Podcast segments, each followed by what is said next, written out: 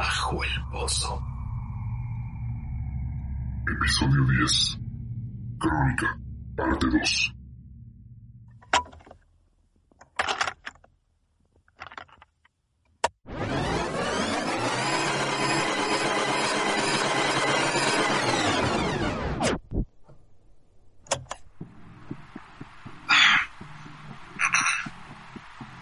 Esta grabación es la segunda parte del material sonoro para la investigación Trastornos Psicológicos, el caso Mixquack. Este archivo de audio sirve como un complemento para la investigación oficial y es necesaria su lectura para tener una comprensión total del tema en mano. Queda usted advertido. Ahora bien, recapitulando. En la primera mitad de este archivo de audio, revisamos de manera minuciosa los eventos ocurridos entre los años 1968 y 1974 en el área de Miscuac. La segunda mitad de este archivo, la que están escuchando en este momento, abarcará los hechos ocurridos entre los años 1975 y 2004. Estos eventos se girarán más en torno a la relación entre Mariano Molina y el caso Mixquack. Empezaremos con lo básico. Segundo juicio del caso Amanda Armonio. Audio tomado del juicio el 20 de julio de 1975, Ciudad de México. Inicio de audio. Señor Armonio, según el testimonio del difunto Ángel Bravo, usted tenía una mala relación con su hija. ¿Es cierto eso? Sí. ¿Eso qué tiene que ver? ¿Qué, qué tiene que ver? No lo sé. Usted dígame. ¿No es importante para ustedes saber la situación de su hija? ¿El ir a reconocer su cadáver? ¿No es importante darle la noticia a la madre de su hija, su también esposa, de que su pequeña no volverá a casa? No tengo que darle información a mi familia sobre una facilona inútil, cuyo gran sueño era exhibirse frente a cientos de hombres, ¿eh? Se nota que le tenía mucho rencor. No lo negaré. Oh. ¿Y aún así decidió cobrar el seguro de vida de su hija? Sobre todo, ¿no utilizó el dinero de la póliza para pagar todas las deudas que tenía? Causadas sobre todo por su adicción al juego. Bueno, yo... No hay nada. Quiero que eso quede claro. ¿Ah, sí? Pues explique cómo, si no le molesta. La casa. Mis valores y mis ideales son lo mío. Las personas de mi colonia le podrán decir lo que quieran. Nunca le hablé a aquella. Diario Mario Molina sobre el juicio de Jacinto Armonio. Inicia transcripción. 27 de julio de 1975. Querido diario, creo que ha sido un buen día. Me levanté temprano y me dirigí al periódico. Bicicleta aún funciona, pero creo que es momento de llevarla al mecánico. La llanta anda fallando. Salí a realizar unos encargos para Camilo y me hizo sentir mucho mejor. Él anda preocupado por mi bienestar mental e incluso me dijo hace unos días que me podía tomar unos días de descanso, en especial después del juicio. Yo estuve ahí, viendo cómo Jacinto y el fiscal se lanzaban a una guerra que no llegó a nada. No fue Jacinto, yo lo sé, no solo por el hecho de que no es el hombre más inteligente del planeta, sino que yo estuve ahí. El asesino sabe muy bien quién soy. Este individuo no me vuelto a ver ni una vez. Pero aún así supe que estaba ahí. Una mirada fría me seguía donde fuera y nunca se alejaba de mí. Un peso que me encadenaba en mi lugar. Él seguía ahí y no estoy dispuesto a dejarlo ir. En especial después de la amenaza. Creo que poco se ha hablado de Mario Molina como parte central del caso de Amanda Armonio.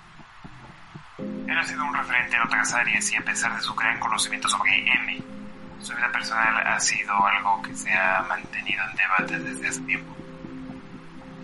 Sin embargo, el tipo de documentos que acaban de escuchar y escucharán por el resto de este archivo de audio son una recolección inédita de documentos escritos por y para Mario Molina.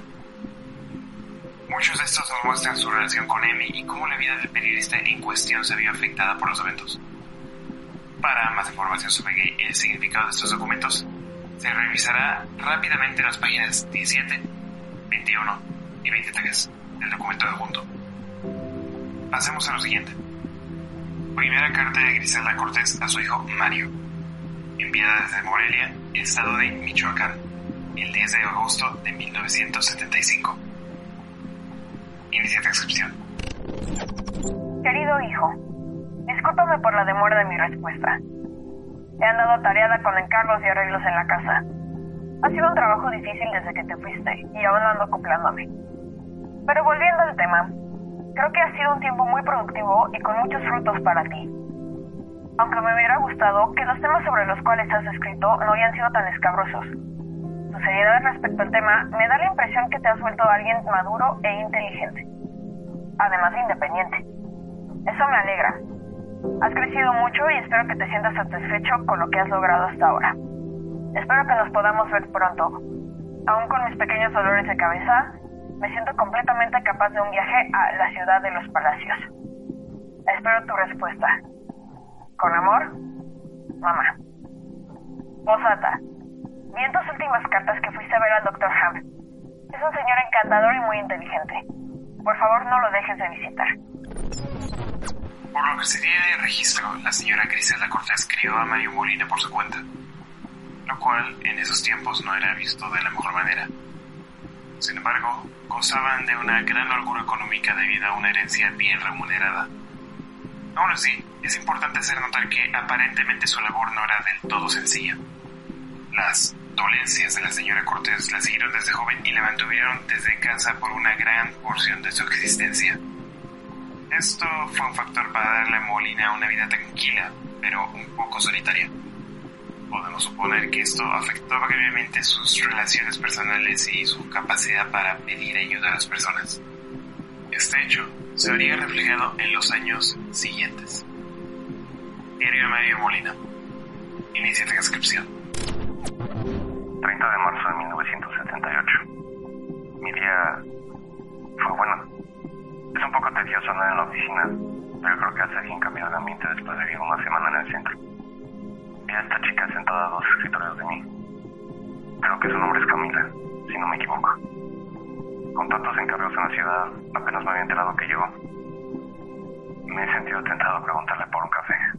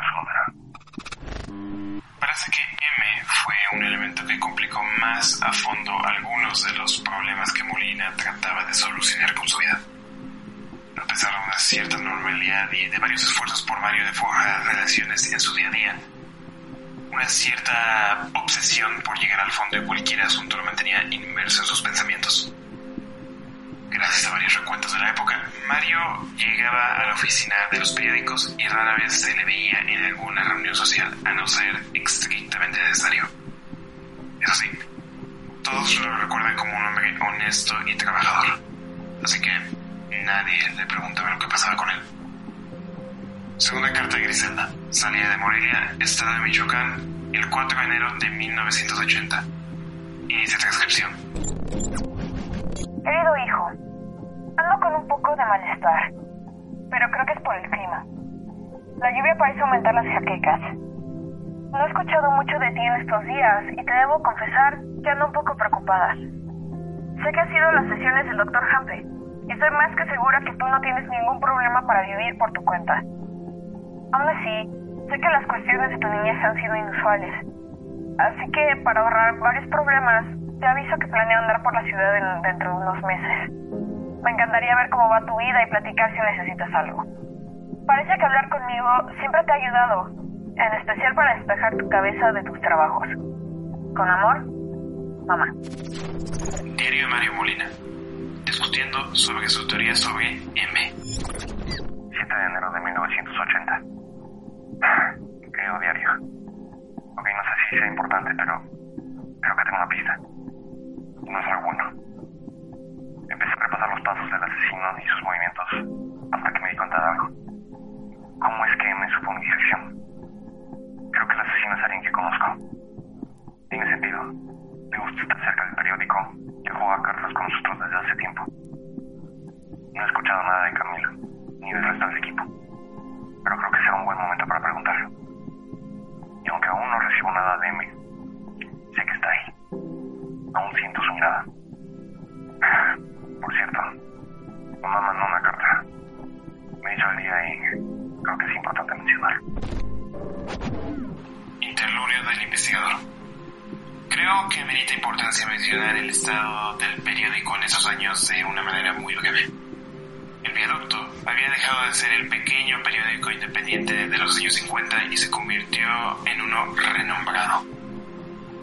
Se le puede atribuir a la enorme atención que recibieron las notas sobre los asesinatos unas dos décadas antes. Y ahora realizaban notas a nivel nacional. El lugar obtuvo ciertos reconocimientos y se volvió un punto de referencia para el gobierno. Los directivos seguían siendo los mismos, pero el más importante era Camilo Suárez, uno de los miembros originarios del periódico. Él fue quien comisionó a Molina para la primera nota del caso y hasta cierto punto es responsable de todo lo que se dio después.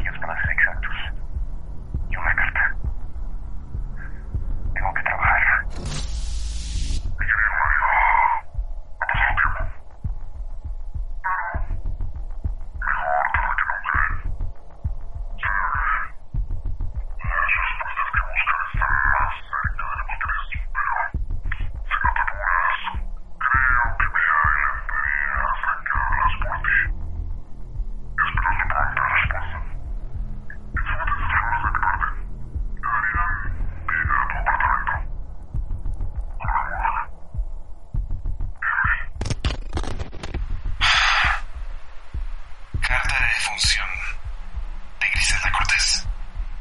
Estimado Mario Molina, nos es de gran pesar enviar este aviso a usted. Lamentamos el fallecimiento de su madre Griselda Cortés Roa el pasado 17 de octubre de 1987 en su hogar.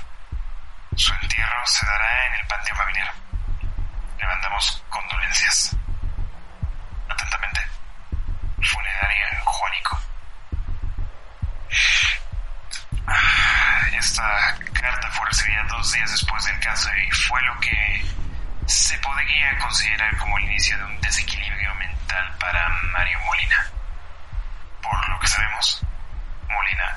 Asistió al funeral de su madre en Morelia dos días después y se quedó en su hogar ancestral por un tiempo indeterminado.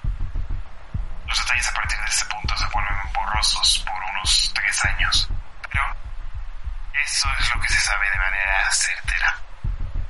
Mario Molina volvió a la Ciudad de México en algún punto de 1988. Por una razón u otra, Mario dejó de trabajar en el viaducto y empezó a realizar trabajos de medio tiempo. Sin embargo, para el final de 1989, Molina dejó todo tipo de trabajo y se resguardó en su casa por un tiempo indeterminado, dejando de pagar cualquier servicio. Hay muy pocos documentos oficiales a partir de ese punto, pero me he hecho la tarea de recolectar los más importantes. Diario de Mario Molina. Inicia transcripción. 28 de marzo de 1990. Querido diario, ha llegado la hora de actuar.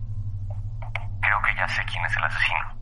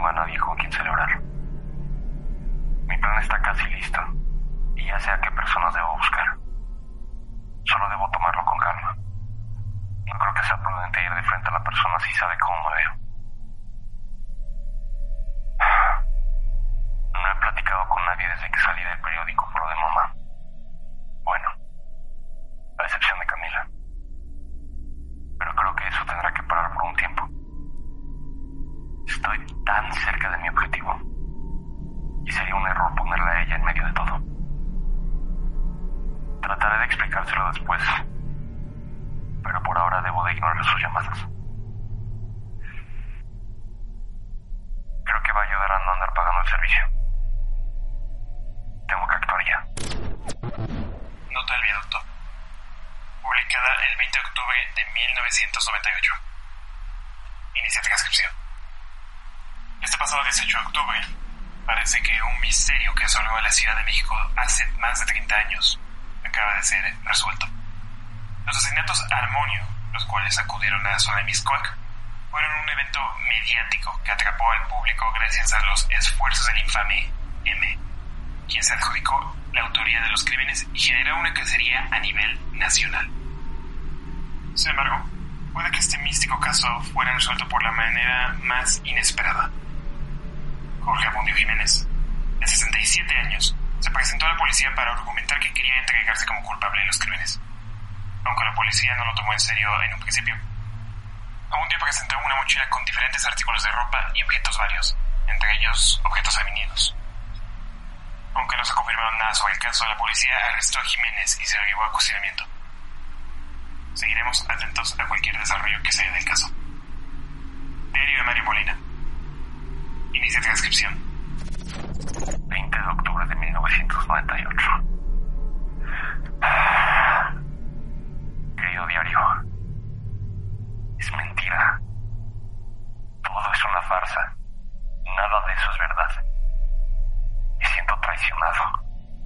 Los compatriotas que me ayudaron a sacar mi carrera ahora me traicionan y arruinan todo lo que he creado. Todos ahí conspiran contra mí. Yo no sé. Es el momento adecuado. Tengo casi todo. Pero necesito ir a conseguir una herramienta esencial de mis contactos. Es bueno conocer todo tipo de personas cuando estás en mi área de trabajo. Esta es una de esas ocasiones. Debería de marcar la mamá antes de ir al periódico. Evento El Viaducto. Ocurrido el 24 de enero de 2000. Mario Molina entró al edificio de El Viaducto en la mañana con una caja de regalo. A pesar de no trabajar ahí, fue recibido inmediatamente por Camilo Suárez y llevado a su oficina. Según los recuentos, Molina y Suárez platicaron por unas dos horas. Ellos aparentemente tenían una muy buena relación. Pero entonces, algo cambió en el ambiente de la oficina.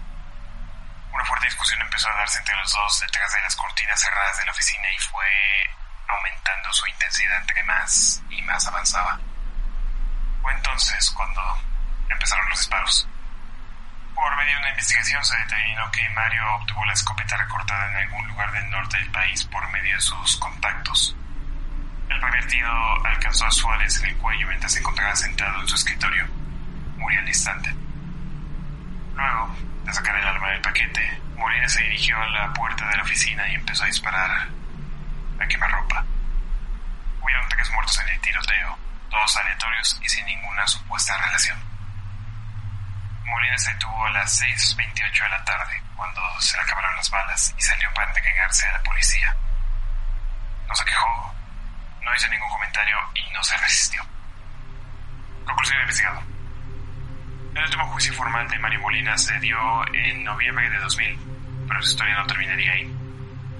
Mario Molina fue juzgado y se declaró culpable de asesinato en primer grado, entre otros cargos, y fue mandado a la penitenciaría Santa Marta. Sin embargo, su caso llamó la atención de varios investigadores en el área de psicología. Así que, luego de varios problemas y altercados dentro de Santa Marta, Molina fue considerado como mentalmente inestable por varios de ellos. Y después de un largo y tortuoso proceso, fue internado en el Hospital Psiquiátrico Fray Bernardino Álvarez, a finales de 2004. Y muy bien. Ahora bien, esta investigación ha recolectado todo lo necesario para entender el caso de Molina a mayor profundidad. Su perfil psicológico y sus posibles trastornos van desde la teoría de personalidad múltiple hasta un nivel intermedio de sociopatía, aunque la verdad es difícil decirlo, en especial después de mi visita con él hace unos meses. Los doctores afirman que el Alzheimer está destruyendo su cerebro, así que cualquier tipo de estudio que se podría hacer ahora es irrelevante. En fin, por el momento dejo mis conclusiones al final de este documento y dejaré el final de este trabajo con la grabación de aquella vez. Espero que les sea de utilidad a alguien y pues eso es todo. Espero que este documento les sea de utilidad para cualquier investigador relacionado con el área de psicología y trastornos mentales. Grabación de Mario Molina en su encierro. Tomada el 21 de diciembre de 2020. Inicia grabación. Um, señor Molina. Mario. Ok, um, bueno, pues creo que es buen momento para presentarme. Mi nombre es... No hable. Uh, disculpe. Y se. Necesito pensar. No puedo escribir si no me deja concentrarme. Oh, oh, ok, lo lamento. Um, ¿Qué está escribiendo? Una carta a mi madre. Hace tiempo que no hablo con ella y le rompería el corazón no saber cómo me encuentro. Oye, sé un buen chico y consígueme un teléfono. Uh, ¿Un teléfono? Sí, y un directorio. Necesito llamar a unas personas. Hay poco tiempo. Ah, busca a una tal Carmen. Necesito comentarle sobre la cita del viernes. ¿Quieres? ¡Hey! ¡Te estoy hablando! Disculpe, yo... No te pases de listo, escuincle. ¿Crees que soy un idiota? Señor, necesito que se calme. Yo no... Necesito enviar esta carta a Camilo. Yo... Yo... Espera. Estás trabajando con él, ¿cierto?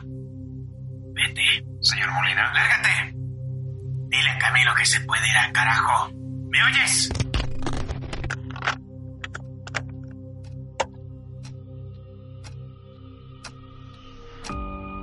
Esta fue nuestra historia por hoy. Síguenos en Instagram y estate pendiente de nuevos episodios cada semana en tu plataforma de elección. Compártenos en tus redes sociales para ayudarnos a seguir creando más historias. Así que no lo olvides, uno nunca sabe lo que podría salir bajo el pozo. Los hechos, comentarios y opiniones expresadas en este sitio y programas son responsabilidad de quienes lo emiten. Y no reflejan en ninguna circunstancia el punto de vista de la Universidad Panamericana. de sus autoridades y o representantes legales.